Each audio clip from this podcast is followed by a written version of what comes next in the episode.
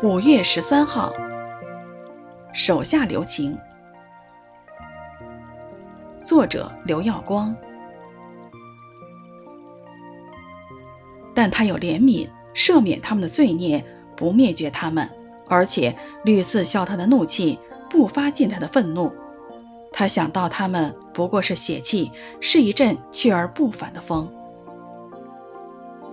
诗篇的七十八篇三十八到三十九节。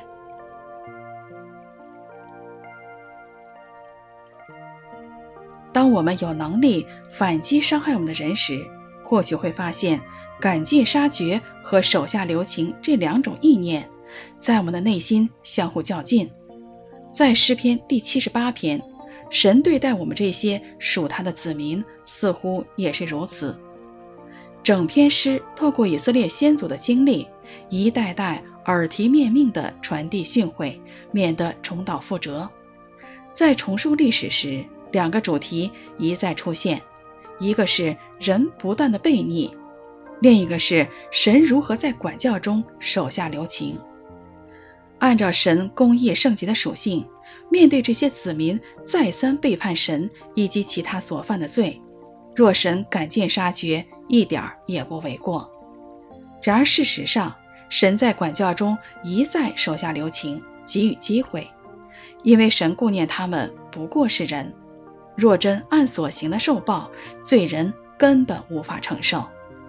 神对我们的爱如此浩大，超乎想象。我们是如何回应神对我们的手下留情的恩典呢？是如同以色列先祖占尽便宜，利用殆尽，还是？